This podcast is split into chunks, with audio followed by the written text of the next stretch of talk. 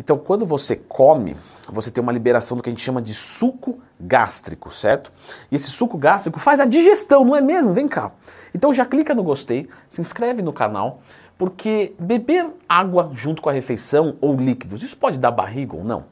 Bom, pessoal, Primeiramente de tudo, né? A água não tem calorias. A água tem alguns nutrientes, tem alguns traços de minerais, para falar a verdade, e alguns desses minerais nem é bem-vindo, né? Os metais, por exemplo, o flúor demais não é legal. Por isso que eu sempre indico o filtro da Purifique, certo? Que é muito mais barato que galão, muito mais barato que outros filtros e elimina basicamente 100% de tudo. Sério, confira este filtro aqui, o link tá aqui na descrição do vídeo. Entendendo isso, é impossível você engordar tomando água. Pronto. Mas, quando você bebe água junto da refeição, dependendo da quantidade, pode dar uma dilatação abdominal. Porque imagina que o seu estômago tem uma quantidade, aí você come essa quantidade e aí você manda água em cima, que é muito fácil. Porque, por exemplo, imagina, 500 ml de água. É fácil mandar. Leandro, não é tão fácil. Fácil para você que tem esse estômago de gordo aí. Sim, eu sou ex-obeso, tá? Se quiser procurar minha história, Leandro Twin Mais Tema, eu já contei aqui no canal. Quando tiver qualquer dúvida, também Leandro Twin Mais Tema. Tudo bem, vamos colocar, mas 200 ml de água é fácil mandar? É fácil. Então você come. Só que se você fosse mandar, por exemplo, 200 gramas de arroz a mais, vai falar, pô, Leandro, acho que aí é muito, né? Já almocei legal, mas 3, 4 colheres de servir de arroz, não, muita coisa. Agora, um copinho de água é fácil. Mas você entende que os dois faz o mesmo volume? Pelo menos de forma momentânea. Então, quando você bebe água durante a refeição, você dá uma dilatada no seu estômago. Isso não tem problema porque depois ele volta. Só que, enquanto ele não volta, você vai ter né, aquele sintoma é, é, de barriga dilatada mesmo. Mas não é só isso. Quando a gente faz a digestão, lembra do que eu falei no começo do vídeo, a gente libera suco gástrico, que é um suquinho né, que o nosso organismo produz para fazer o processo de digestão, que é muito importante, inclusive, para fazer a digestão, a absorção dos nutrientes, tudo certinho. Só que, se você manda água em cima, você dilui esse suco. E aí esse suco ele fica mais fraquinho. Ele ficando mais fraquinho, o processo digestivo ele demora mais. Isso não é bom, Leandrão, para poder controlar minha fome? Então, até certo ponto, não tem problema. Você está totalmente assintomático? Ah, não tem azia, não tem má digestão, não tem... tranquilo, pode continuar mandando.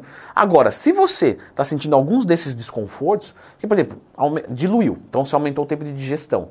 Provavelmente, se você aumentar demais o tempo de digestão, o corpo vendo que tem comida, ele fica jogando ácido. E o que, que vai acontecer? Você pode ter azia. Esse tempo de digestão prolongado pode gerar gases depois. Então, se você quer controlar o apetite, faça isso com outras estratégias, consumindo mais fibras, mais alimentos de baixa densidade energética. Eu comentei um pouquinho mais sobre isso no meu curso que ensina como montar uma dieta do zero. Então, nesse caso, teria problema consumir líquido. O que você está dizendo, Leandro? Basicamente é o seguinte, galera: a gente pode consumir líquido durante a refeição, você não vai ganhar gordura, mas você pode ter uma dilatação abdominal ou desconfortos como gases, como azia, má digestão. Se você está sentindo isso, não quer dizer que você tem que tirar, mas minimamente diminua. Se você bebe ali, nossa, estou um cisco aqui, 100, 200 ml de água e está tranquilo, você não sente nada disso, pode continuar na paz. E aqui é muito individual. Por exemplo, tem gente que manda 500 ml de água e fica na boa, não muda nada.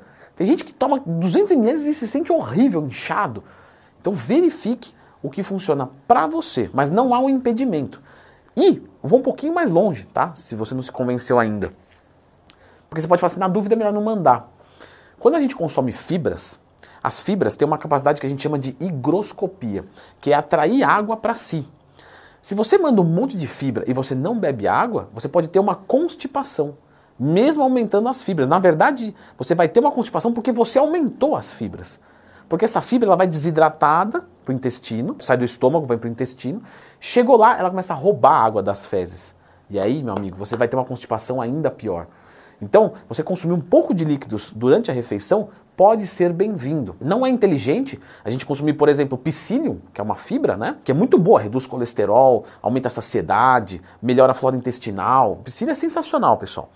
Só que, se você não tomar água, você pode ter tudo isso pior. Você pode ter uma constipação, ao invés de ela ajudar no trânsito intestinal. Certo? Então vou fazer o seguinte, já que eu falei da psyllium, talvez vocês tenham curiosidade de saber sobre essa fibra, Principalmente para quem tem prisão de ventre ou quem está fazendo dieta. Nossa, para quem está fazendo dieta, galera, isso aqui ajuda demais. Mas muito, muito, muito, muito, muito. Dá, sério, dá uma conferida neste vídeo aqui que eu expliquei mais sobre ela.